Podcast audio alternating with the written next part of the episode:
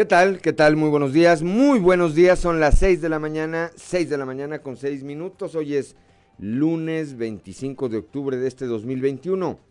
Yo soy Juan de León y esto es Fuerte y Claro, un espacio informativo de Grupo Región.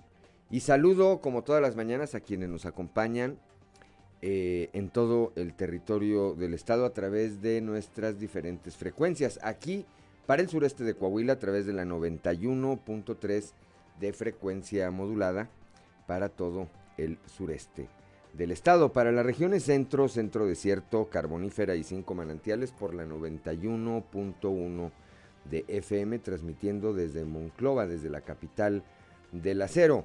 Para la laguna de Coahuila y de Durango, perdón, por la 103.5, 103.5 de FM, transmitiendo desde Torreón, desde la Perla de la Laguna para el norte de Coahuila y el sur de Texas por la 97.9 de FM, transmitiendo desde el municipio de Piedras Negras, y para Acuña, Jiménez y del Río, Texas, por la 91.5 de FM, transmitiendo desde el municipio de Acuña.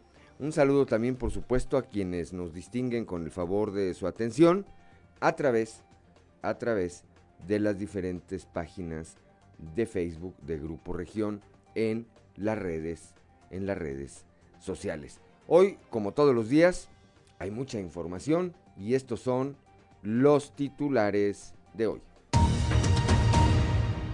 La Auditoría Superior del Estado denunció ante la Fiscalía Anticorrupción a la gestión de Cermeño. Esto debido a irregularidades que presentó en sus cuentas públicas, tanto en la Administración Central como en el Sistema Municipal de Aguas y Saneamiento. Más adelante le tendremos todos los detalles. Exigen comerciantes atención a problemas financieros, precisamente del CIMAS de Torreón. El gobierno de Jorge Cermeño, Infante aún puede actuar para no heredar un emproblemado sistema municipal de aguas a la administración eh, entrante. Esto lo señala el presidente de la Cámara de Comercio de Torreón, Mariano Serna Muñoz. El presidente del clúster, del clúster automotriz Laguna, José Luis Otema de Santiago, dijo que la iniciativa privada buscará ante el Congreso Federal reformas legales al Código Penal para castigar el futuro ingreso de autos chuecos. Se reporta un nuevo contagio de COVID en la primaria Rafael Ramírez en la colonia El Campanario en Monclova. Eh, este fin de semana, artistas, artistas como lo han venido haciendo desde que se puso en marcha, artistas eh, visuales coahuilenses expusieron sus obras en la edición 49 del Festival Cervantino, allá, allá en el estado de Guanajuato. Proyectada para mediados de noviembre próximo, la discusión sobre el presupuesto de egresos de la Federación 2022 en la Cámara de Diputados será intensa y los legisladores por Coahuila pelearán por los recursos que la entidad requiere. Así lo anticipa el diputado federal Shamir Fernández Hernández. Con la finalidad de prevenir enfermedades crónico-degenerativas como la diabetes y la hipertensión, el DIF Coahuila lleva a trabajadores de 66 empresas información y valoración nutricional. A un año de haber sido inaugurado por el gobernador Miguel Riquelme y por el alcalde Manolo Jiménez Salinas, el multideportivo El Zarape se ha posicionado como un espacio referente para la convivencia familiar y la práctica deportiva en Saltillo. Bueno, pues esta, esta y otra información hoy aquí en Fuerte y Claro. Comenzamos.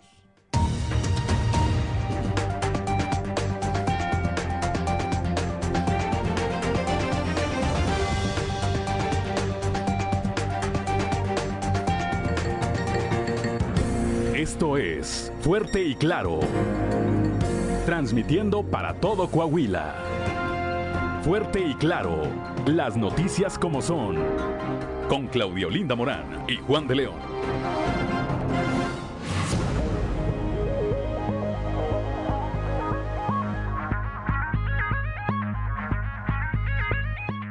Ya son las 6 de la mañana, 6 de la mañana con 11 minutos. Tenemos 15 grados de temperatura aquí en el corazón del centro histórico de la capital del estado, 22 grados en Monclova, 22 en Piedras Negras, 17 en Torreón, General Cepeda 15, Arteaga tiene en este momento 14, 14 grados, Musquis 21 grados, Sabinas, San Juan de Sabinas eh, tienen 20 grados, San Buenaventura 22, así como el municipio de Cuatro Ciénegas, Parras 17, Ramos 15 y Ciudad Acuña 21 grados en este momento. Pero si usted quiere saber cómo estará el eh, clima durante el resto del día, vamos con Angélica Costa y los detalles del pronóstico del tiempo.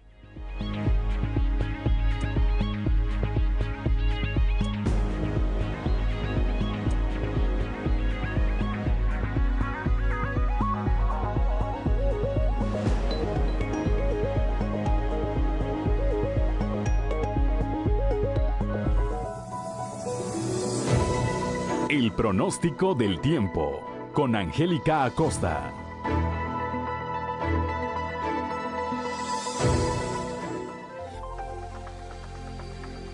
Hola, hola, ¿cómo están amigos? Muy buenos días, qué gusto me da saludarte en este bonito lunes, iniciando otra semanita, ya los últimos días del mes de octubre. Bueno, pues vámonos con la previsión meteorológica para el día de hoy.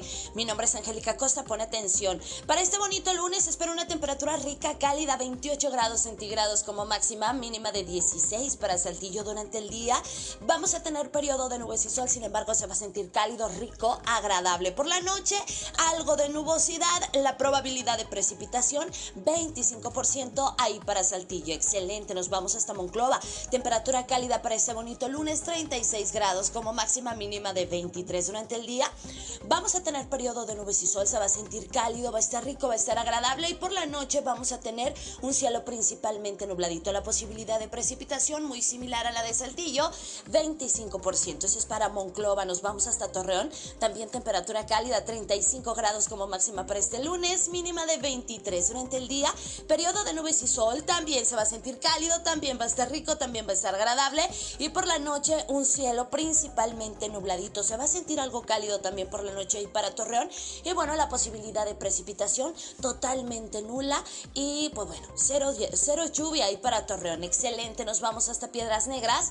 37 grados como máxima, ya estamos acostumbrados, ¿verdad? Temperatura cálida en Piedras Negras. Mínima para este bonito lunes de 25. Durante el día vamos a tener una buena cuota de sol, se va a sentir muy cálido y por la noche un cielo parcialmente nublado. La posibilidad de precipitación 4%. Eso es ahí para Piedras Negras. Excelente, nos vamos a esta ciudad Acuña. También temperatura cálida, 37 grados como máxima para este bonito lunes, inicio de semana y mínima de 24. Eh, Fíjate que durante el día se va a sentir muy cálido. Vamos a tener periodo de nubes y sol y por la noche áreas de nubosidad. También se va a sentir algo cálido por la noche. Mantente hidratado. 0% la posibilidad de precipitación. Nos vamos hasta Monterrey, Nuevo León. Tiene compromiso en la Sultana del Norte. Escuche con atención 33 grados como máxima para este lunes. Mínima de 22 ahí para Monterrey. Durante el día, periodo de nubes y sol, se va a sentir muy cálido. Por la noche, bastante nubosidad. De igual manera, algo cálido por la noche. Y la posibilidad de precipitación, 25%. Amigos, ya escucharon, vienen temperaturas muy cálidas. Hay que mantenerse bien hidratado. Y recuerde, el uso de cubrebocas sigue siendo obligatorio. Que tenga un maravilloso día y feliz inicio de semana. Buenos días. El pronóstico del tiempo con Angélica Acosta.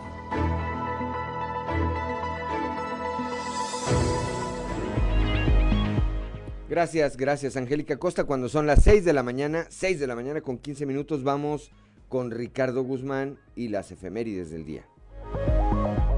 One, two, three o'clock, four o'clock, rock. ¿Quiere conocer qué ocurrió un día como hoy? Estas son las efemérides con Ricardo Guzmán. Un día como hoy, pero de 1647, murió el matemático y físico italiano Evangelista Torricelli, quien descubrió los efectos de la presión atmosférica el principio del barómetro y el microscopio sencillo. También, el 25 de octubre pero de 1648, murió el historiador mexicano Fernando Alba Ixtlizóchitl, descendiente directo de Nezahualcóyotl, rey de Texcoco. Destacó por traducir códices indígenas y compilar manuscritos de la historia de México. Y un día como hoy, pero de 1910, en San Antonio, Texas, en la casa que habitaba don Ernesto Fernández Arteaga, don Francisco y Madero concluyó la redacción definitiva del Plan de San Luis. Su impresión le fue encomendada a Fausto Nieto.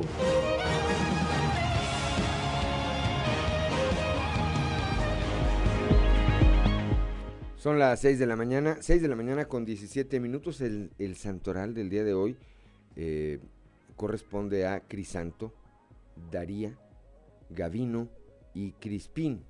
Así que si alguien lleva alguno de estos nombres o tiene algo que celebrar, pues eh, primero felicidades y después hágalo, hágalo de la manera más cuidadosa, por supuesto, en materia, en materia sanitaria. 6 de la mañana, 6 de la mañana con 17 minutos, vamos con Noé Santoyo al mundo de los deportes.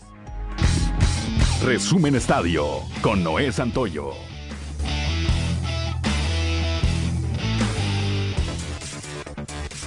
Bravos de Atlanta vencieron a los Dodgers de Los Ángeles este fin de semana en la serie de campeonato de la Liga Nacional para avanzar a la Serie Mundial de las Grandes Ligas por octava ocasión en sus 146 años de historia. A partir de mañana contra los Astros de Houston, los Bravos buscarán el cuarto trofeo del comisionado de una dilatada existencia que ha visto peregrinar por el noreste, los Grandes Lagos y el sur de Estados Unidos. La franquicia del viejo circuito jugó en Boston desde 1876 y hasta 1952 en Milwaukee por las siguientes 13 temporadas y ha llamado a Atlanta su casa desde 1966. Los Astros están en la Serie Mundial por tercera vez en cinco temporadas y algunas casas de apuestas se enfrentan una responsabilidad significativa. Los Astros lucen como los amplios favoritos. El mexicano Sergio Pérez se subió al podio en el Gran Premio de Estados Unidos y con el tercer lugar conseguido este domingo en el Circuito de las Américas, el tapatío ya se colocó en el cuarto lugar del campeonato de pilotos de la Fórmula 1, detrás de Valtteri Bottas. El piloto mexicano inició en la tercera posición en la parrilla y logró mantener el lugar durante las 56 vueltas pactadas, en una carrera que dominó su compañero de equipo, Max Verstappen, quien ganó su octava prueba en lo que va de la temporada 2021, de la que recuperó la cima del Mundial de Pilotos.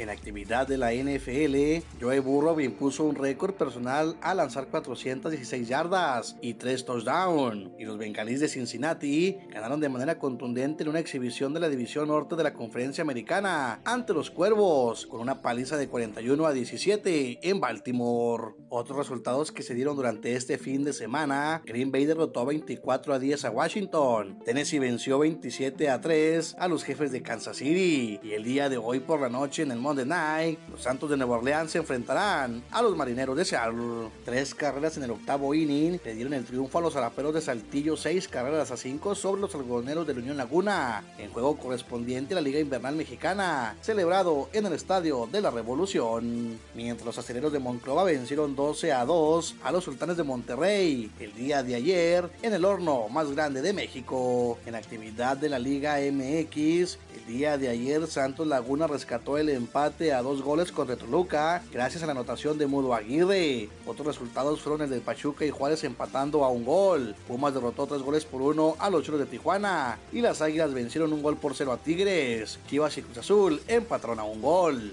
De esta manera, al día de hoy América continúa como superlíder con 34 unidades, seguido de Atlas con 26. Resumen Estadio con Noé Santoyo.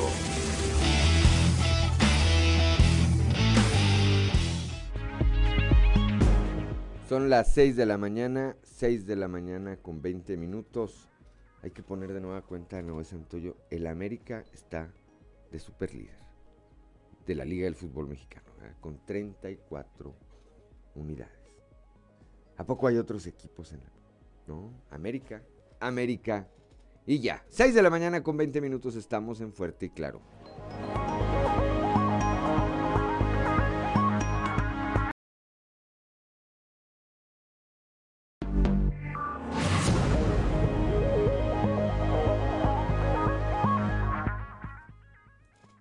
Ya son las 6 de la mañana, 6 de la mañana con 25 minutos. Y bueno, vamos ahora a un resumen de la información nacional. Unos 3.000 migrantes de Haití, África y Centroamérica avanzan protegidos por un amparo de la justicia federal que les permite emprender una caravana con destino a la Ciudad de México sin ser detenidos en el, el trayecto. Los activistas por los derechos de la población migrante, Irineo Mujica y Luis Villagrán, convocaron a, estos, eh, a esta población varada en Tapachula, Chiapas, para que iniciaran los procesos de amparo basados en la ley sobre refugio que les permite continuar trámites de solicitud de este recurso en otras ciudades del país. Tras balaceras y bloqueos, Consulado de Estados Unidos emite alerta de viaje por violencia en Matamoros, Tamaulipas. Luego de los enfrentamientos y la quema de autos registrados el 22 de octubre pasado, así como otros hechos de violencia, los eh, funcionarios del Consulado de Estados Unidos en Matamoros, Tamaulipas, restringirán sus movimientos a sus hogares, el trabajo y los puertos de entrada a Estados Unidos durante las horas del día y se refugiarán en eh, este sitio entre las 7 pm y las 6 de la mañana. Allá en Atizapán preocupa a vecinos la permanencia de un león y un perro en una casa del condado de Sayavedra, porque a las, las mascotas están solas en esta residencia aparentemente deshabitada, por eso pidieron la intervención de las autoridades de la Procuraduría Federal de Protección al Ambiente y de ahí en el Estado de México. Desde hace varias semanas, vecinos de este exclusivo fraccionamiento han denunciado ante la Asociación de Colonos del Condado de Sayavera la permanencia de un león y un perro en una casa ubicada en la calle Castillo de Windsor, donde los animales permanecen ahí abandonados. Dice, solo llega un hombre a alimentarlos, nos preocupa nuestra seguridad, pues el león es un animal joven que fácilmente podría saltar las rejas.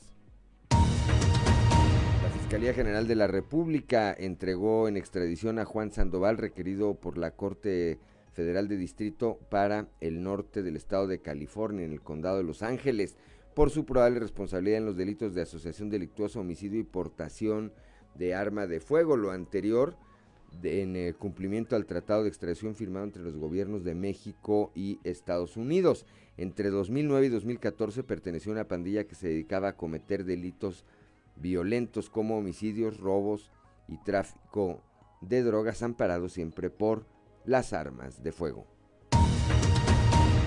Alerta por huracán Rick en siete estados, se acerca a costas mexicanas y lluvias extraordinarias podrían generar deslaves e inundaciones en zonas de Michoacán y Guerrero, así como lluvias puntuales en Jalisco, Colima y Oaxaca, además del Estado de México y el Estado de Morelos.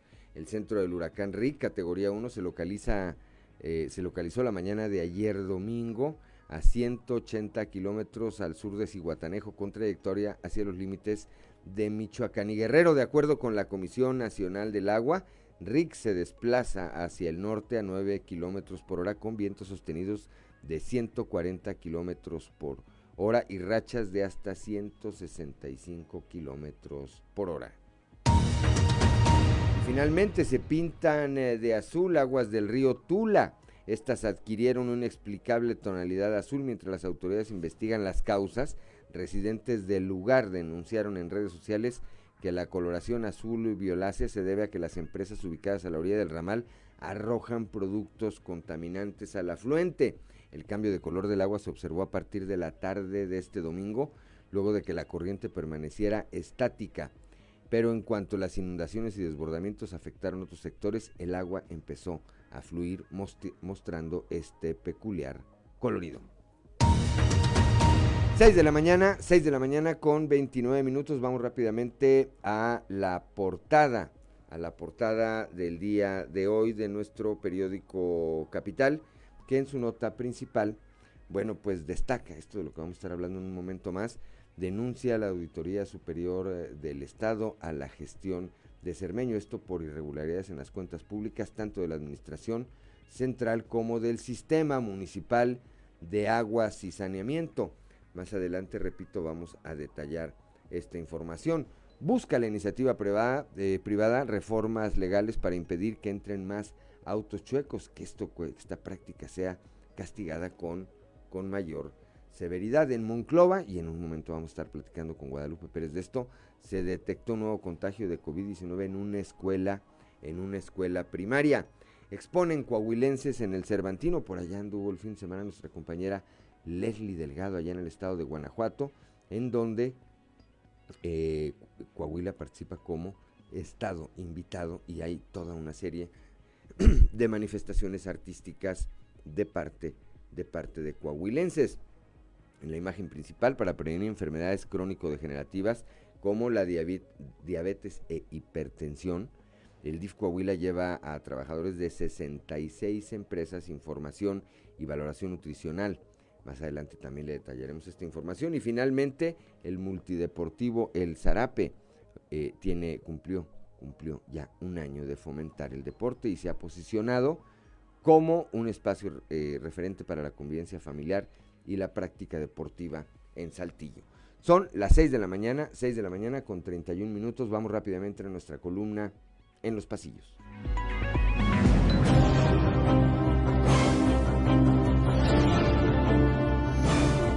Y en el cartón de hoy, Centaveando, que nos muestra el presidente de México Andrés Manuel López Obrador al lado de una alcancía de cooperación de la Cruz Roja, a la cual se le están metiendo monedas, las cuales mediante un agujero caen en un recipiente llamado impuestos que sostiene AMLO y que nos dice, y coopérale bien para que se vea la transformación.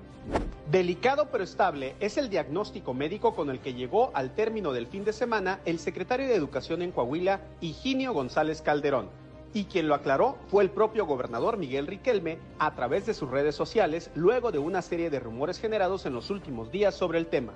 Nueva prueba de fuego para el delegado del gobierno federal, Reyes Flores Hurtado, con el arranque este lunes en Saltillo y Arteaga del proceso de vacunación contra el COVID para personas de 18 a 29 años en segunda dosis. Al respecto, habrá que señalar que cada vez han sido menos los contratiempos y que incluso la ciudadanía parece haber quedado a deber, como sucedió en la pasada jornada, cuando al menos 5.000 saltillenses desairaron la segunda dosis.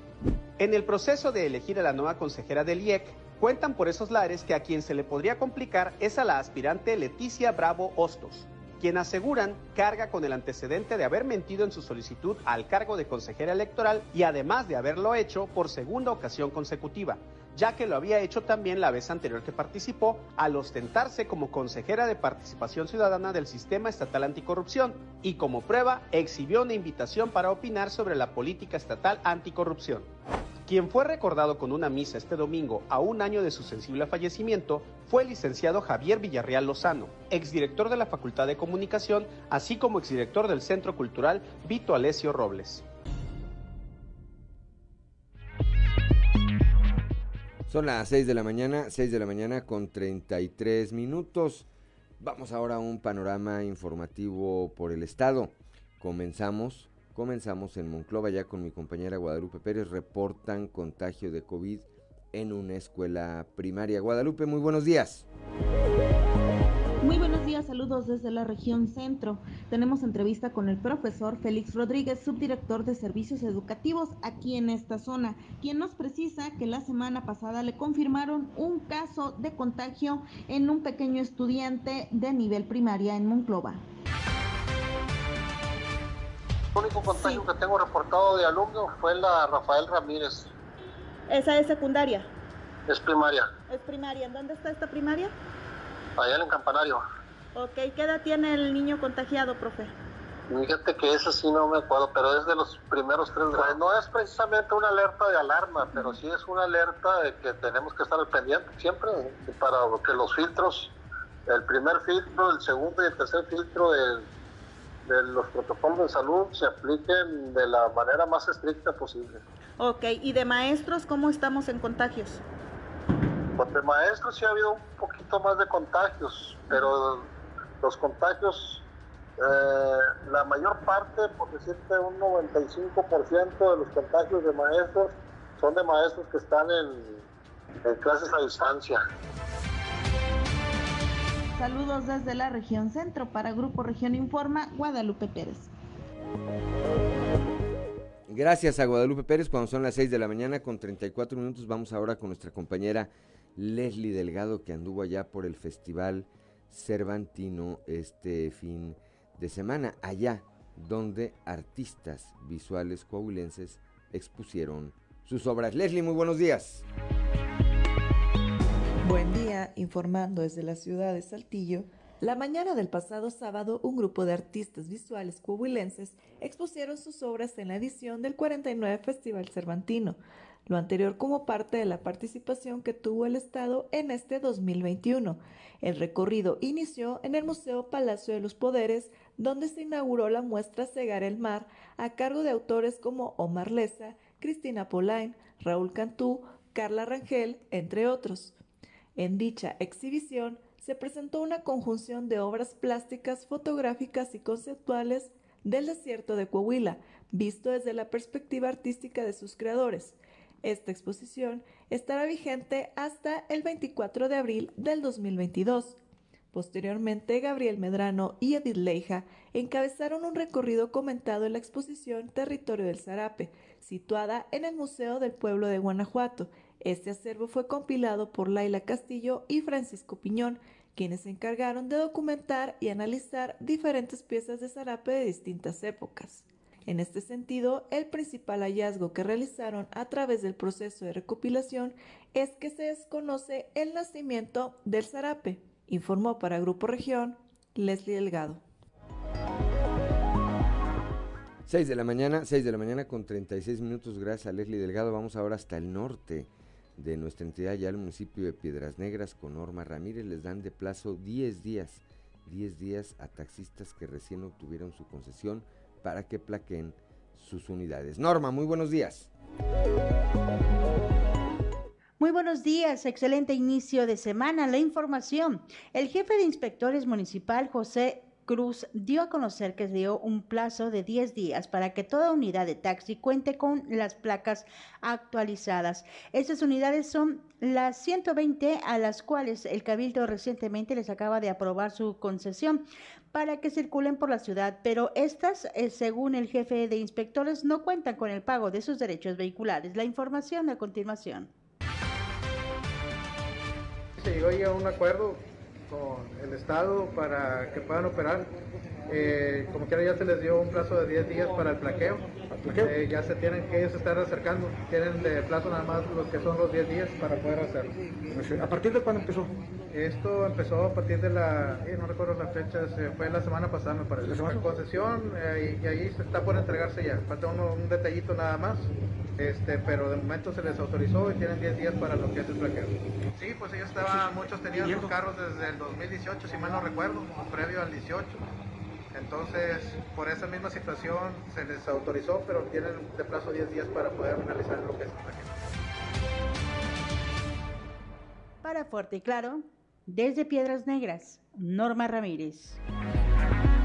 6 de la mañana con 38 minutos, gracias a Norma Ramírez. Vamos ahora acá al sureste del Estado con Raúl Rocha, que platicó con el alcalde electo del municipio de Frontera, Roberto Piña Amaya, quien está indeciso sobre si se suma al mando único o no. Raúl Rocha, muy buenos días.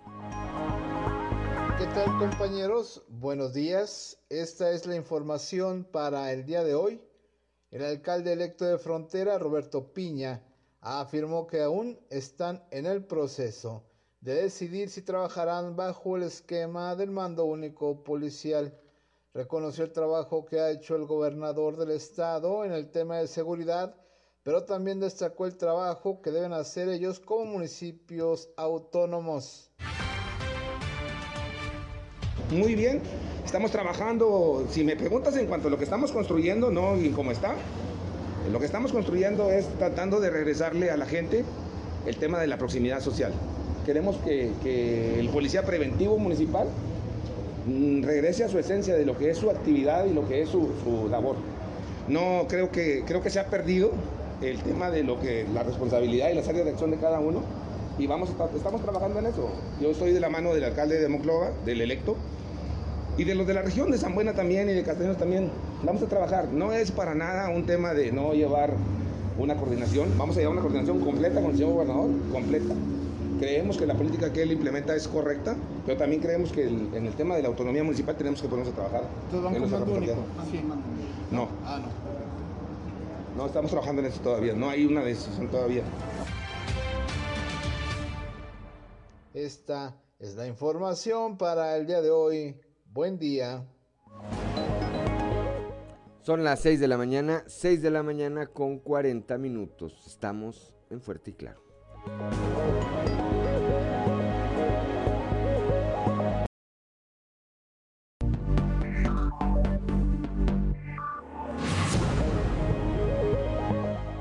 Son las 6 de la mañana, 6 de la mañana con 44 minutos, dándole seguimiento a los asuntos que ocurren allá en el municipio de Torreón, tenemos el siguiente trabajo.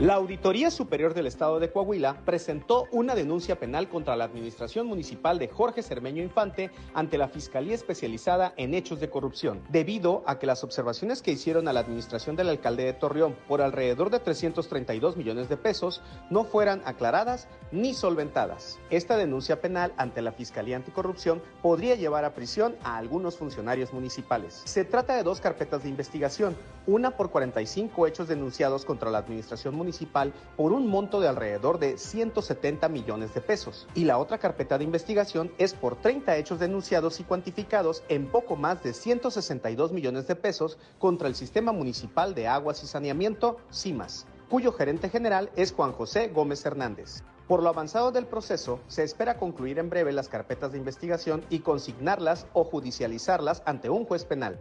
En el caso de la Administración Centralizada, en la carpeta de investigación número de expediente 026, por los 45 hechos denunciados, la configuración de delitos son peculado, ejercicio abusivo de funciones en su modalidad de otorgamiento ilegal de deducciones o subsidios, asignación ilegal de obra pública y de contratos de obra pública. También en ilegalidad en adquisiciones, arrendamientos, enajenaciones. Lee el reportaje completo en la edición impresa y digital de Capital Región, así como en todas las redes sociales de Grupo Región.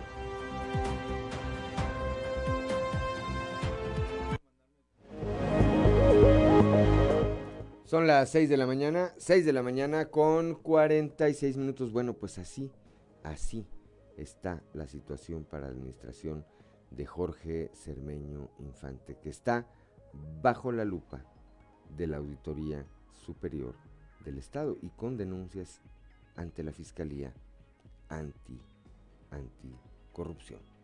6 de la mañana con 46 minutos. Tengo la línea telefónica ya desde allá, desde la Perla de la Laguna, desde el Meritito Torreón, a mi compañero Víctor Barrón, que platicó, que platicó con el presidente de la Cámara de Comercio de Torreón, Mariano Serna Muñoz, respecto, precisamente respecto al tema de la situación en que la administración de Cermeño va a entregar el CIMAS. Víctor, muy buenos días. Juan, muy buenos días y buenos días a nuestros amigos de Fuerte y Claro en todo Coahuila. Así es, pues eh, Mariano Serna, el presidente de la Canaco en Torreón, eh, eh, comentó que pues es necesario que se entregue un sistema sin problemas financieros, un sistema en el que de aquí al 31 de diciembre todavía hay mucho por hacer, Juan, no dar todo por perdido, sino que pues, la administración actual se tiene que aplicar así lo así lo manifestó el presidente, el líder de los comerciantes aquí en Torreón, y dicho sea de paso, comenta que eh, lo que mencionó el alcalde Jorge Cermeño en torno a los pasivos que no superarían los 100 millones de pesos, eh, eh, se manifestó en contra de esa declaración, señala que es más, simplemente de Conagua son eh, 400 millones por servicios de derechos de agua, lo que se debe, así que bueno, pues sin más escuchemos parte de lo que nos comentó el presidente de Canaco de Torreón, Mariano Serna. Entonces, pues yo creo que ya eso, ya tenemos que buscar una solución. O sea, las autoridades que están, siguen trabajando porque toda esa obligación de aquí hasta el 31 de diciembre. Y las autoridades que llegan, pues también deben de llegar a eso, a solucionar el problema que tenemos de CIMAS y que ya sea una empresa para Torreón y de Torreón, que no sea una, una empresa que, que siempre esté en problemada eficiencia, es lo que estamos pidiendo, y compromiso, porque están administrando un organismo público, pero que da un servicio básico para la ciudadanía. El alcalde dice que los pasivos ahorita son, él, dice a lo mucho 100 millones. No son 100 millones, así son más porque existe el litigio con, con Ecoagua, que ya se perdió, existe la deuda con Conagua por los pagos de derecho, existe la deuda con Comisión Federal de Electricidad, eso es una realidad, y existen los adeudos con los proveedores, entonces sí es más, sí es más lo que se debe y se tiene que solucionar. Entonces, con declaraciones no lo vamos a solucionar. Necesitamos ponernos a trabajar y ver la situación que está viviendo ahorita actualmente CIMAS. Hay una administración saliente y un entrante. De una vez, necesitan ponerse a dialogar, a platicar y a ver cómo solucionan eso para que la ciudadanía sea la menos afectada. Ya son las 6 de la mañana, 6 de la mañana con 49 minutos. Me llaman la atención dos cosas, Víctor Barrón. Que el presidente de la Canaco tenga más claridad, tenga más claridad el presidente de un organismo empresarial en eh, la situación financiera del CIMAS que el propio alcalde Jorge Cermeño. Y la segunda, entiendo, entiendo el eh, pronunciamiento, el pronunciamiento de este eh, directivo de la iniciativa privada, pero en términos reales, pues mira, le quedan a Cermeño la quincena del último de octubre, la del 15 de noviembre, la del último de noviembre y las dos de diciembre. Le quedan cinco quincenas. Yo no creo que en cinco quincenas pueda lograr lo que no hizo en prácticamente cuatro años Víctor Barrón. Sí, le queda, le queda poco tiempo y, se sigue acortando más ese, ese lapso. Eh, lo que comentas sobre la inquietud de los comerciantes fueron de los más afectados eh, eh, ahora en esta más reciente temporada de calor, donde se concentra en el centro histórico de Torreón principalmente, Juan, la, la mayor cantidad de, de socios de la Cámara de Comercio y sufrieron por el agua, sufrieron por la escasez, en ocasiones no había ni agua en las oficinas de la Canaco de Torreón. Entonces, conocen conocen de cerca ese tema, ese tema del agua. Ahorita ya pues cambia la temporada y es una situación distinta, pero no se les olvida lo que pasaron y que no hubo solución, Juan. Así que lo que piden es eficiencia. Y, respecto a lo último que comentabas, bueno, eh, llama a, a, a las a las autoridades salientes y entrantes que en ese diálogo, bueno, pues se pueda tratar de, corregir algo de lo que se pueda. Y seguramente la administración de, Román Alberto Cepeda, pues va a tener mucho que señalar y, le va a decir, pues ahí esa situación no se puede recibir de esa manera. Habría que solucionar, pero en efecto, lo que tú comentas, Juan, en relación a 700 millones de pesos eh, eh, solamente hasta, sin contar el último trimestre del año, sería una situación pues complicadísima de solucionar en ese número de quincenas tan limitado que ya mencionas, Juan. Así es, creo que el, creo que la función, el papel de Román Alberto Cepeda será eh, decir desde el principio de manera muy clara, muy clara en qué situación recibe la administración en lo general y el sistema de aguas en lo particular. Y después, pues evidentemente, ponerse a trabajar para solucionarlo, pero ya no voltear para atrás como lo está haciendo Cermeño, que después de cuatro años en que no pudo con el paquete, ahora eh, dice como al presidente, dice como el presidente López Obrador, al que tanto critica, dijo es que los de atrás así me lo dejaron. Pues para eso te eligieron, se supone, para que lo solucionaras. Pero bueno, son las 6 de la mañana con 52 minutos. Gracias, Víctor Barrón. Muy buenos días.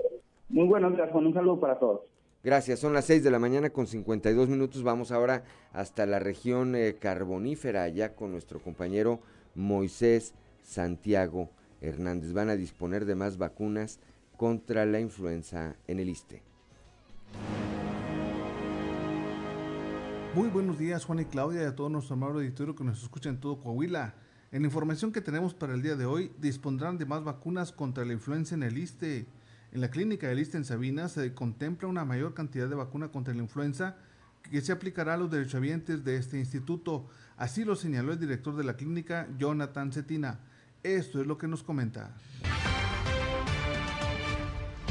está contemplada una mayor cantidad de dosis este, única de influenza que se pone la que es para la influenza estacional. Este, el número exacto pues no lo tenemos, pero sí tenemos este, para la cobertura del, contemplada la cobertura para toda la derechohabiencia del ISTE. Eh, es solamente los derechohabientes. Tenemos aproximadamente 1900 aproximadamente. Pues que como cada año, casi como fue la pandemia del 2009, este, la, influencia, la influencia nos pegó, entonces eh, es una, son virus que ya se quedan, son, son, nunca se van a ir. Este, ya tenemos que aprender a vivir con estas enfermedades. Eh, lo bueno que tenemos pues este, la protección y que así como llegó, llegó este, el año pasado y durante todo el año este, la vacuna del COVID, la de la influenza, pues también esa vacuna llegó para quedarse. Ha habido todavía este, escasos casos este, en la República que han muerto por, por este, influenza, entonces pues lo mismo, la invitación está para que se vacunen información que tenemos para todos ustedes desde la región carbonífera para Grupo Región Informa, su amigo y servidor Moisés Santiago. Que tengan un excelente inicio de semana. Son las 6 de la mañana, 6 de la mañana con 54 minutos. Gracias a Moisés Santiago Hernández allá desde la región carbonífera, donde mandamos un saludo, por supuesto, eh, como todos los días, y le, apreciamos el favor de su atención a nuestro amigo eh, Charo Villarreal, que siempre está eh, pendiente allá, Lalo Recendis, allá desde mi café, mi café parroquia. Un saludo también, por supuesto, a mi amigo Ricardo, Ricardo Hurtado, que todos los días por la mañana está siguiendo este espacio informativo. Tuve oportunidad de saludarlo a él, a su familia, a sus hermanos, a su papá, durante este fin de semana, cosa que me dio bastante gusto. 6 de la mañana, 6 de la mañana con 55 minutos. Estamos en Fuerte y Claro.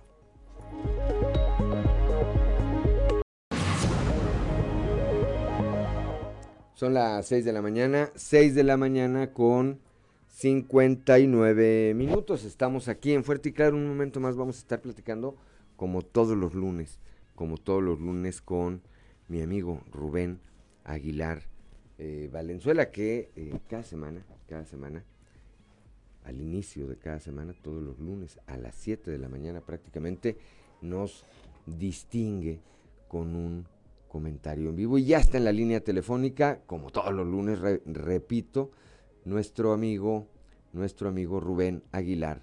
Valenzuela, Rubén, muy buenos días. Buen día, Juan, buen día quien nos escucha.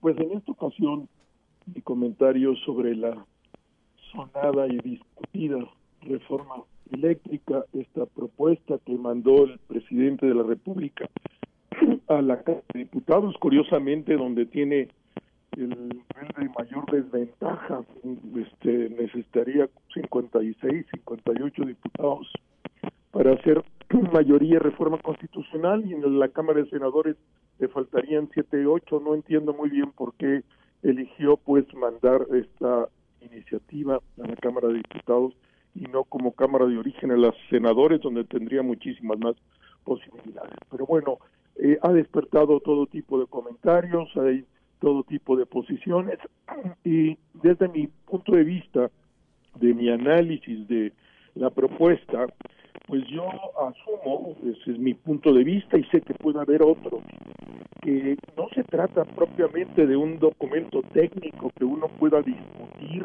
con seriedad se trata de un manifiesto, un, panfleto, un pasquín, diría el presidente, de corte estrictamente ideológico que reclama volver al pasado, este, al, al México ah, de un solo hombre, de un solo gobernante, uh, al México del, del autoritarismo, del nacionalismo a ultranza, y donde eh, las autoridades confundían al gobierno con el Estado y la veían como sinónimo y por eso esta idea de un gobierno estatista y regresa pues es eh, regresa al tiempo del presidente Echeverría, al tiempo del presidente López Portillo, habla de que pues la eh, idealiza el régimen del presidente López Mateos y plantea una disyuntiva o con López Mateos y Cárdenas o con la burguesía. Es, es un texto estrictamente ideológico que me parece que no merece de ser debatido como reforma eh, y que la oposición no debería de entrar a la discusión de ese texto, insisto, que no es un texto técnico o en todo caso que se, eh, la propia oposición siempre eh, cualquier ley se puede transformar y mejorar y seguramente hay temas en los cuales hay que mejorar, pero la, oposición tendría que plantear una propuesta realmente técnica, discutida con los grandes expertos nacionales e internacionales, que pusiera al centro de la discusión no al presidente y el poder del presidente, sino al ciudadano, al medio ambiente, a la generación de energías alternativas, que garantice el abasto futuro para la expansión de México en precios bajos, etcétera. A mí me parece que este no es el, tema de la discusión en este texto, es el que mandó el presidente, es discutir sobre un proyecto de gobierno. Entonces, si fuera el caso, pues entonces abrir el espacio a la discusión de qué fue ese régimen, qué tuvo de ventajas y luego cómo fracasa y, se requiere cambiar porque nos habíamos estancado en ese modelo que fue exitoso en una época, pero después fue el objeto del atraso y la retranca de la economía y la vida política también del país. Eh, entonces, eh, pues ahí está. Eh, no sé si al final la oposición le hará caso a este texto, insisto, manifiesto desplegado, pasquín ideológico, que no propuesta seria, consistente, técnica de una reforma energética, Juan. Pues eh, le faltó, le faltaría eh, a el presidente haberle agregado a este texto frases como arriba y adelante o que va a defender el petróleo o la energía eléctrica como un perro, Rubén, porque efectivamente hace un retorno, hace un retorno a los tiempos de Echeverría y López Portillo, de ese PRI que tanto se queja hoy López Obrador, Rubén. Y del cual él pues fue hijo. Él, ingresa al, al PRI precisamente muy joven, este, cuando es presidente de la República Luis Echeverría, él se forma en esa lógica, en ese momento, etcétera. Pero en todo caso, eh, como tú lo planteas, pues eh, pareciera, es mi punto de vista también, que el texto, insisto, es un reclamo de volver al pasado. México fue mejor en el pasado. El presidente se mueve siempre en esa lógica de que el pasado fue mejor. En ese sentido es un hombre muy conservador, incluso con eh, tintes mesiánicos de este rescate del milenarismo, del pasado es mejor, mesías milenario. Este, y bueno, ese es el texto, y, y, no veo por qué la oposición que discuta, ¿qué discute? entonces, y si quiere discutir, entonces que discuta eso, pues discutamos un un proyecto de nación, pues, este, donde el presidente plantea el regreso y el retorno al pasado, este, un pasado que eh, pues, reveló que ya no daba y que por eso había que cambiarlo y es el que el presidente reivindica el pasado que ya no funcionó, etcétera, y que a él quiere volver porque con ese pasado de ese tipo de PRI eh, el presidente se identifica eh, el PRI mismo salió de ese PRI o de ese modelo porque sabía que eso ya no ya, no, no, daba, que había dado en una época de la historia, pero ya no daba y, había que cambiar y urgentemente cambiar para poderle darle viabilidad al país, a la economía, a la política, el proceso de democratización, el proceso de apertura para generar inversión, generar empleo etcétera. Pero el presidente se aferra a un modelo que incluso ahora, con, el, la, con, con la gestión que ha tenido el presidente, pues sabemos que la economía no crece, sabemos que no se genera empleo, sabemos que no hay inversión pública y, eh, y tampoco privada en la dimensión que debería de haberlo, etcétera. Pero eso, eso es lo que reivindica el presidente en ese texto, que insisto, me parece a mí un manifiesto ideológico, eh, discurso muy primitivo desde mi punto de vista, muy superado con los en el siglo XXI, en el año 21 del siglo XXI, y él vive en los años 60, 70, eh, y, ahí quiere regresar y donde él asumiría todo el poder como el viejo presidencialismo, donde todo eh, eh, se relacionaba, se, tenía lugar en último término con el presidente de la República, que era el factotum, que era el todo. Y eso es lo que añora el presidente en ese PRI que él se formó y que eh, hubo ese abuso, abuso brutal del poder en ese régimen, en particular de Echeverría y López Portillo. Eso es lo que el presidente quiere y eso es lo que propone en este texto, que no una reforma eléctrica eh, con propuestas técnicas razonables, consistentes, que ah, pudieran ser objeto de debate. A mí, en lo personal, mi lectura es que es, insisto, un panfleto eh, que plantea un modelo de, Estado este, y que en todo caso, pues la oposición, si quiere, pues que discuta eso, pero que no discuta la reforma eléctrica, porque ese texto no da lugar, que en todo caso la oposición pues plantee un texto razonable, inteligente, eh, en, la lógica de la discusión actual eh, en, el mundo de qué debe ser la energía y, y que pues ponga, insisto, al centro al ciudadano, al centro la, el abasto del país a partir de nuevas tecnologías no contaminantes que respeten el medio ambiente y que garanticen precios. Total, totalmente, totalmente de acuerdo. La discusión tendría que ser de carácter eh, técnico, un debate con los actores principales que vayan y expongan sus razones a favor y en contra si las tienen, pero, pero tendría que ser una discusión de carácter técnico, no de si regresamos al pasado, al pasado que hoy sabemos que, que, terminó mal, pero que en el que se formó precisamente Andrés Manuel López Obrador, porque muchas muchas de las nuevas generaciones, Rubén, además no saben que Andrés Manuel tiene origen priista cuando cuando ven la buena relación, el, el, la gran protección, el manto protector que de manera recurrente tiene el presidente con funcionarios como Manuel Barlet, se les hace inexplicable, oye, pues se formaron en la misma, en la misma época. Estoy y de acuerdo, coincido totalmente, totalmente 14, contigo. 14 años, acuérdate que militó en el PRI, 14 años, entró 3, 4, un joven que entra al PRI 3, 4 años después de la matanza de Tlatelolco, pues ya te dice mucho desde mi punto de vista, y luego pues fue presidente del PRI en el Tabasco, hizo el himno del PRI en el PRI de Tabasco, eh, yo, eh, el presidente sigue viviendo en esa época, no, no, no ha podido transitar, este, no ha podido entrar al siglo XXI, él sigue viviendo en el siglo XX y en los años 70 del siglo XX. Pues eh, por nosotros que él se quede ahí, pero que el resto del país nos deje, nos deje avanzar con la, con la modernidad que se requiere. Gracias Rubén, como siempre, eh, y, nos escuchamos el próximo lunes, Dios nos escuchamos el próximo lunes, Juan. Buen día, buen día para quien nos escucha. Igualmente, gracias a Rubén Aguilar Valenzuela, como, como todos los lunes. Son las 7 de la mañana, 7 de la mañana con 11, con 11 minutos. Eh, comentar dos temas, o reiterarlos, reiterarlos.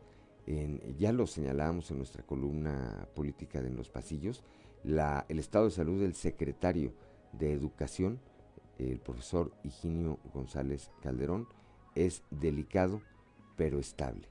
Así lo aclaró ayer el gobernador Miguel Riquelme a través de sus redes sociales, pero además, pero además eh, ofreció o señaló el gobernador ayer en un post, en una comunicación que subió ahí eh, en sus redes sociales que él iba a estar informando por ese medio sobre cualquier actualización de los reportes médicos. Eh, leo una parte textual de este mensaje. Dijo, el estado de salud de mi amigo y compañero de trabajo, el profesor Higinio González Calderón, es delicado pero estable.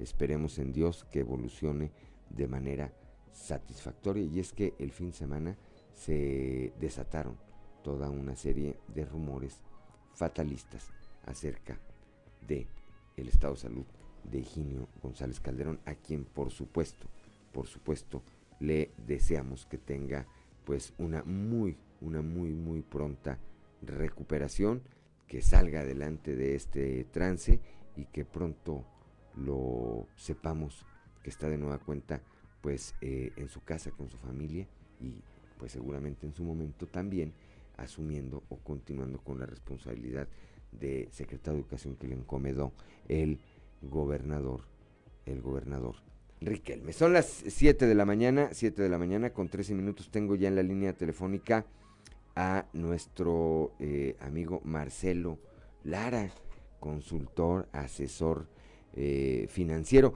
y quien nos, eh, con quien me gustaría abordar, porque vemos todos los días estos abusos, con quien me gustaría abordar este tema de los préstamos express. Hay quien pide 3 mil pesos, 3 mil pesos, y en seis meses deben 30 mil pesos o más. Marcelo Lara, muy buenos días.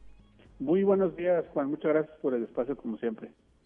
Platícanos, Marcelo, a ver qué está pasando, porque cada vez o es común que todos los días veamos casos de gente que se queja de los abusos que cometen en su contra estas pequeñas financieras, eh, pero que aun y cuando están dadas de alta, me imagino que algunas de ellas pues funcionan como verdaderos agiotistas, eh, Marcelo.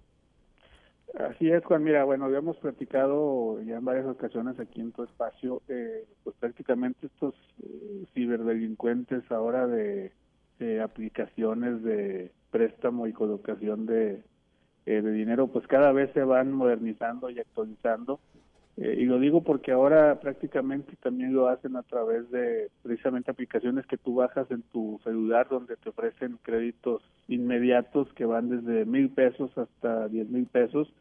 Pero después de hacer una serie de pasos para descargar esta aplicación y de ofrecer eh, o disponer de tu información eh, vía tu teléfono, desde tus contactos hasta tus fotografías o, o toda una serie de información que tienes en él, pues prácticamente te conviertes en pues un rehén, ¿no? En, un rehén de ellos porque después de que se te ofrece el dinero, tú lo aceptas, eh, pues prácticamente empiezan los eh, cobros agresivos, por supuesto con altas tasas de interés y pues se convierte en una prácticamente ya extorsión con los datos eh, robados que obtienen ellos, pues para tenerte, repito, como un como un rehén de esto que pues que está sucediendo y que cada vez se sigue viendo con más frecuencia y más ahorita en esta coyuntura donde la gente necesita pues eh, dinero no porque hay una eh, hay una necesidad eh, pues que es válida tenerla pero qué lástima que se siguen dando bajo este tipo de, de concepto no cómo cómo prevenirse de esto Marcelo cómo saber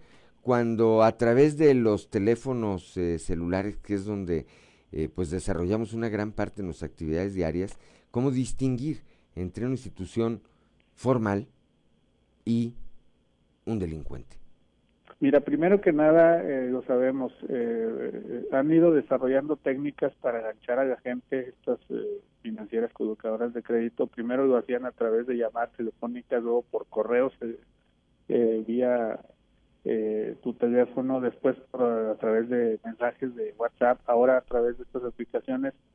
primero, pues no hay que confiar eh, la obtención de este tipo de préstamos tan accesibles y con pocos requisitos y, sin revisión casi en todos los casos del, eh, del buró de crédito, sobre todo también cuando tienen tasas eh, muy bajas de, interés, siempre hay que estar revisando, y yo creo que esto también es parte de nuestra cultura financiera, estar revisando la página en Conducef. Conducef tiene ahí un apartado que te permite revisar las eh, casas de colocación de crédito financieras para que estén debidamente eh, dadas de dadas de alta.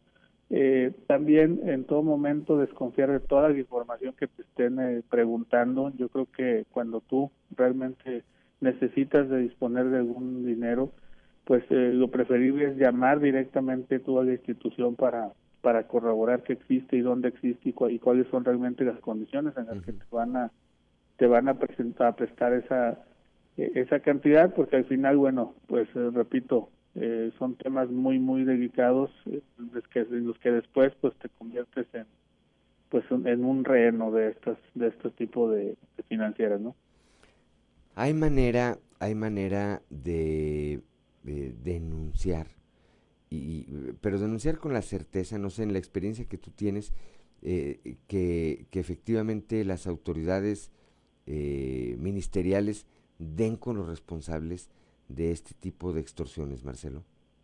Mira, existe la posibilidad de hacer una denuncia antes de, firmar algún contrato vía vía una página web o un correo donde aceptas las condiciones o la misma aplicación que tú puedes descargar. Antes eh, tú puedes ir denunciando con la policía cibernética si existe este mecanismo, porque lo sabemos, una vez que se puede concretar de que tú hayas aceptado un crédito bajo, condiciones que ni siquiera analizaste o con eh, colocadoras que tampoco existen, pues va a ser muy complicado realmente seguir un procedimiento para que inclusive te puedan regresar un dinero cuando cuando piden anticipos o cuando la deuda se ha hecho ya prácticamente impagable porque al final ellos pueden demostrar que tú aceptaste condiciones y que al final, bueno, pues así estuvo dado, ¿no? La Conducef eh, o estas instituciones de carácter financiero no hacen nada al respecto. Hay campañas, Marcelo, previniendo de, parte de las autoridades eh, que tienen que ver con el tema. ¿Hay campañas previniendo esto? Mira, la Conducef sí constantemente hace sus campañas de concientización y de, de alguna manera eh, da a conocer todas las reglas que deben seguirse cuando uno un usuario eh, utiliza eh, créditos pero repito la conocer eh, siento yo que bueno es preventivo. Ya una vez consumado un hecho de algún fraude a través de, de un medio de, de, obtención de un crédito es, es complicado Juan. Te lo podría comentar así.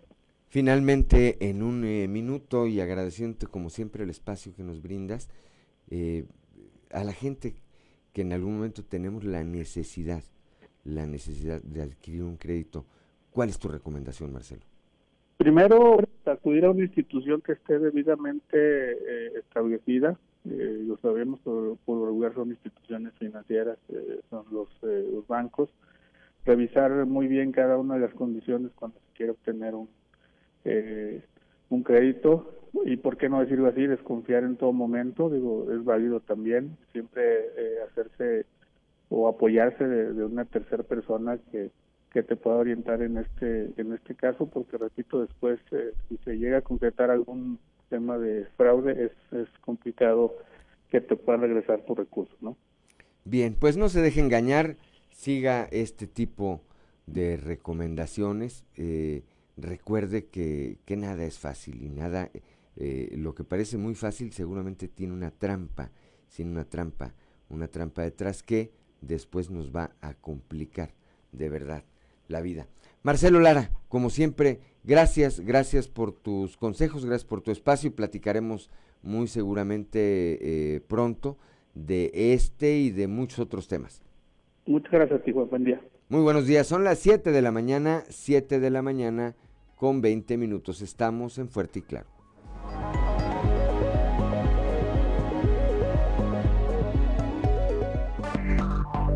Enseguida regresamos con Fuerte y Claro.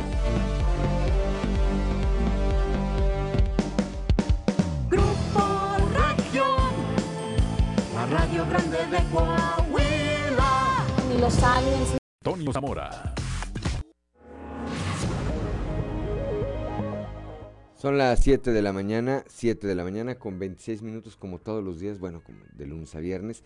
Ya está en la línea telefónica, ya desde la calle del acero, nuestro compañero y amigo periodista Antonio Toño Zamora. Toño, muy buenos días. Buenos días, Juan. Buenos días a, las personas que nos sintonizan a esta hora. Fíjate, Juan, que este fin de semana hubo un aquelarre político ultra secreto en Ciudad Frontera. Asistieron alrededor de 150 militantes de Moreno, bueno, 142, entre alcaldes electos, regidores e invitados especiales. Ahí el diputado federal Francisco Javier Borrego Adame puso como excusas algunos temas como la revocación de mandato, pero más que eso vino a promocionarse para la candidatura a la gubernatura de Cuba.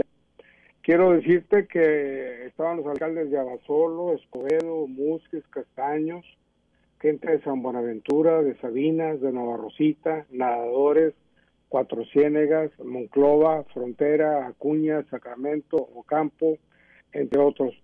Eh, estuvieron también eh, un grupo sindical de las secciones mineras 147 y 288, conocido como los Napos, porque son de la gente de Napoleón Gómez Urrutia. Hubo gente también de la exdiputada federal Melba Farías, pero ella no asistió. Y el gran ausente, por supuesto, fue el presidente municipal electo de ahí mismo, de Ciudad Frontera, eh, Roberto Piña. Eh, aunque se le invitó, no asistió al evento organizado por Borrego Adame. Bueno, es que Roberto no solo le sabe, sino que también entiende este, a este asunto, a los vaivenes de política, de cómo se mueve el agua, y él le, ha- él le habla a su maker, eh, eh, que responde al nombre de Javier Guerrero García. Total, fíjate que hasta el diputado traía lana extra, mi Juan, como para pagar eh, la, comida para 142 personas. Eran de un centro de autoservicios, pero bueno, todos se fueron satisfechos con su sándwich y demás, y su fresquito y ese tipo de cosas. Pero ya se empieza a mover la grilla ahí en Morena, Juan. O sea, en resumidas cuentas, en resumidas cuentas, Javier Borrego se apunta también para buscar la candidatura de su partido a la gubernatura del Estado. Sí, señor. Está anotado. Bueno, pues que se forme, porque ahí están ya Armando Guadiana, está Luis Fernando Salazar, Fernan- Fernando, sí, está eh, Reyes Flores, están las hermanas eh, Sánchez Galván, hay quien está promocionando ya también a Ricardo Mejía Verdeja, hoy subsecretario de Seguridad a nivel federal, y ahora pues eh, hay quienes daban eh, también como un probable a Claudio Bres, en caso de que, de que sea mujer, dicen pues Tania Flores, pero pues ahora Javier Borrego tendrá tendrá que, eh, como en las tiendas, ¿verdad? Como en la carnicería, sacar un turno. Y te toca el 242 y sí. que- o, o ves ahí en la pantallita que van en el 8 y dices, no, pues me va a faltar aquí. Pero ya andan desatados, ya, ya andan desatados, ¿no? Este, a ver qué, qué sucede. Me gustó la actitud de- del gobernador de que dio a conocer ayer en Twitter de que él estará informando eh, por esa por ahí la evolución de su amigo y compañero de trabajo, el secretario de Educación, Higinio González Calderón. Y es que ya lo habíamos platicado una vez, Juan. Eh, una televisora de Saltillo mm, dio por muerto a un niño contagiado de COVID. Este otro eh, televisión también a tiempo, a tiempo TV, que por cierto ayer tratamos de, de entrar a su página y, un error 404 y un nada encontrado, donde también se, se filtró mala información y, y donde cayeron algunos. ¿Sabes que la inmediatez, la inmediatez con que hoy se maneja la información, hace eh, que sea fácil que, que caigamos y no, yo no me eximo de, porque siempre como comunicadores estamos eh, en riesgo de que esto nos ocurra. Por eso es importante consultar, consultar siempre una fuente oficial. No eh, estoy defendiendo a nadie, pues todos somos eh, independientes para defendernos, pero te puedo, te puedo decir que a mí eh, en esas horas en que se daba esta, esta, esta serie de rumores sobre el estado de salud del secretario de Educación, hubo eh, funcionarios que, Sí. me, que me dijeron sí, lamentablemente, este, pero y lo daban, eh, daban por cierto eh, el tema. Evidentemente, al no haber una postura oficial ni del gobierno del estado ni de la familia, pues evitas subirte a, a la ola. Afortunadamente, bueno, pues ya informó el eh, gobernador que el secretario está delicado, pero estable, y ofreció además estar actualizando los reportes médicos sobre la- el estado de salud. Que él va a ser directamente el que va a estar actualizando el estado de salud de, de. Yo creo que es interesante. Pues sí, habrá que estar atentos y reitero lo que decía yo hace unos minutos, deseamos de todo corazón que se restablezca pronto, que regrese a su casa primero y después a su responsabilidad como titular de la Secretaría de. Educación aquí en el Estado. Pues bueno, gracias como siempre, ahí te encargo a los morenos entonces, te encargo a los morenos y retomando lo que decías de antes de despedirnos de Roberto Piña, bueno, ¿qué tanto no les habrá a la grilla que se toma fotos con Reyes Flores? que muchos no saben, pero es uno de los principales detractores de Javier Guerrero, ¿verdad? Fíjate. Pero bueno, eso es hacerle, eso es hacerle al asunto. Gracias, Toño Zamora, muy buenos días. 7 de la mañana, ya a las 7 de la mañana, con 33 minutos a propósito de Reyes Flores. Este, la Secretaría del Bienestar eh, emitió ayer una comunicación sobre este proceso de vacunación, esta segunda dosis, esta segunda dosis de la vacuna AstraZeneca para jóvenes de 18 a 29 años que inicia hoy aquí en la región sureste, particularmente en los municipios de Saltillo y Arteaga. Los puntos de vacunación, los puntos de vacunación para hoy a partir de las 8 de la mañana, algunos ya están obviamente saturados, pero los puntos de vacunación son Hacienda del Mimbre, la ciudad universitaria de Arteaga, el auditorio del Parque de las Maravillas y las unidades médicas familiar del IMSS, la número 2, la 70, la 82, la 89 y la 91, así como la Canacintra, pero la Canacintra a partir de mañana martes. Hoy la Canacintra no está funcionando. A partir de mañana, a partir de mañana se integra. De nueva cuenta, la Secretaría del Bienestar dice que esto será de manera ordenada, de acuerdo al orden alfabético. Este lunes, hoy, se vacunan en esta segunda dosis quienes eh, lleven en su cuyo primer pedido inicie con las letras de la A a la F. Mañana más 26 de, la, de las letras G, G de gato a L de López. El miércoles de la letra M de mamá a la Q de quién. Y el jueves de la R, R a la Z. Estos son los eh, el orden que llevará. La documentación que se requiere, por supuesto, es la, el comprobante de, de haber recibido la primera dosis, el expediente de vacunación impreso generado por el sitio mivacuna.salud.gov.mx, la copia de la CURP y una copia de la identificación oficial. Son las 7 de la mañana, 7 de la mañana con 35 minutos. Vamos ahora, vamos ahora a las voces, a las voces de región. Primero escuchamos a Pedro Fuentes con la otra versión y después a Álvaro Moreira con De todos los moles. Bienvenidos a la otra versión. Hoy hablaremos en nuestra colaboración de los dineros públicos. Esto es tratar de revisar el origen, sobre todo el destino del recurso oficial, del que se deriva del pago de nuestros impuestos, de nuestros derechos y de otros. De ahí si hay recursos el gobierno, sea del nivel que sea. Pero el punto central es cuál es la supervisión y cuál es el control que lleva de estos recursos, del uso de estos recursos. ¿Es realmente honesto? ¿Hay metodologías? ¿Hay sistemas? Lo iremos viendo poco a poco, pero en este día vamos a hablar de organismos de control y de supervisión que tenemos en Coahuila. Se integró un sistema estatal anticorrupción, que la verdad no se ha visto mucho, al igual que otros siguen este, cobrando los dineros, siguen teniendo públicos. Esto es tratar de revisar el origen, sobre todo el destino del recurso fiscal, de lo que se del pago de nuestros impuestos, de nuestros derechos y de otros. Fiscalización y rendición de cuentas del Estado de Coahuila. Tenemos una auditoría superior del Estado que depende del Congreso. Tenemos una unidad de, intel de inteligencia financiera que acaba de integrarse, esperamos buenos resultados de ello. El Comité de Auditoría y Cuenta Pública del Congreso. Y tenemos muchos órganos de control interno de todas las dependencias. La mayoría de las dependencias tienen contralorías internas. Este proceso de vigilar el dinero se creó allá por 1976-77 cuando llega la nueva Secretaría de Programación y Presupuesto.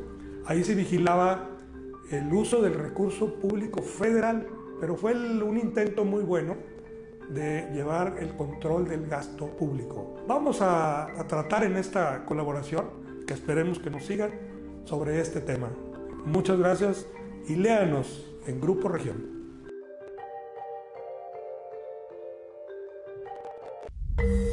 Bienvenidos a la otra versión. Hoy hablaremos de nuestra colaboración de los dineros públicos. Esto es tratar de revisar el origen, sobre todo el destino del recurso, lo que deriva del pago de nuestros impuestos, de nuestros derechos y de otros. Ahí se llega de recursos del gobierno, sea el nivel que. Pero el punto central es cuál es la supervisión, cuál es el control que se lleva de estos recursos, del uso de estos recursos.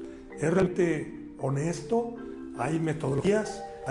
Lo iremos viendo poco a poco, pero en este día vamos a hablar de los organismos de control y de supervisión que tenemos en Coahuila. Se integró un sistema estatal que la verdad pues no se ha visto mucho, al igual que otros, siguen este, sus, sus, sueldos, siguen teniendo vehículos, pago de oficinas, papeles van, papeles vienen, pero no se ve claro ninguna gente que haya sido pocos, muy pequeños, que hayan sido sorprendidos en el mano del dinero público. Les decía, el sistema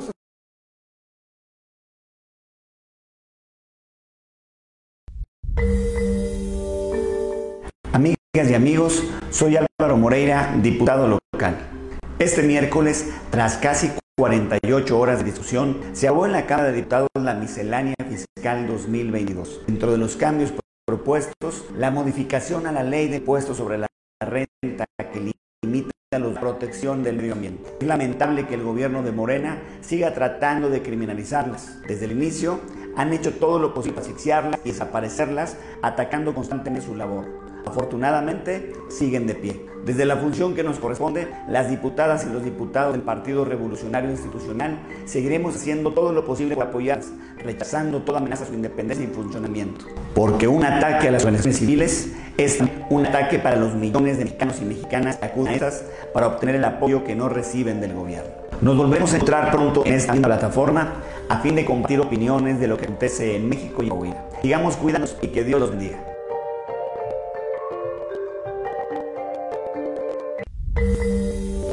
Amigas y amigos, soy Álvaro Moreira, diputado. Tras casi 40 horas de discusión, se aprobó en la Cámara de Diputados la miscelánea fiscal 2022, de los que han propuesto la modificación a la ley del impuesto sobre la renta y los donativos que otorgan las personas físicas a las organizaciones de sociedad civil ha sido una de las más polémicas. Y esta modificación, los beneficios fiscales que dio para las personas físicas y morales que sean donativos a estas, se han reducido sustancialmente poniendo en riesgo a más de 5.000 organizaciones que tienen a personas y grupos vulnerables. Creo que el presidente López Obrador está dando el papel fundamental que desempeñan los organismos de la sociedad civil. Estos no son el enemigo, tampoco son una moda o un producto de liberalismo mucho menos un nicho de corrupción. Por contrario, la política de gobierno debería enfocarse a alentar la libre asociación y participación colectiva en apoyo a las causas sociales. Después de todo, las organizaciones civiles llenan los vacíos de atención a las necesidades más sentidas de la gente ante la inactividad. Gracias a estas, las personas con cáncer han dejado de tener sus tratamientos, las mujeres que sufren violencia,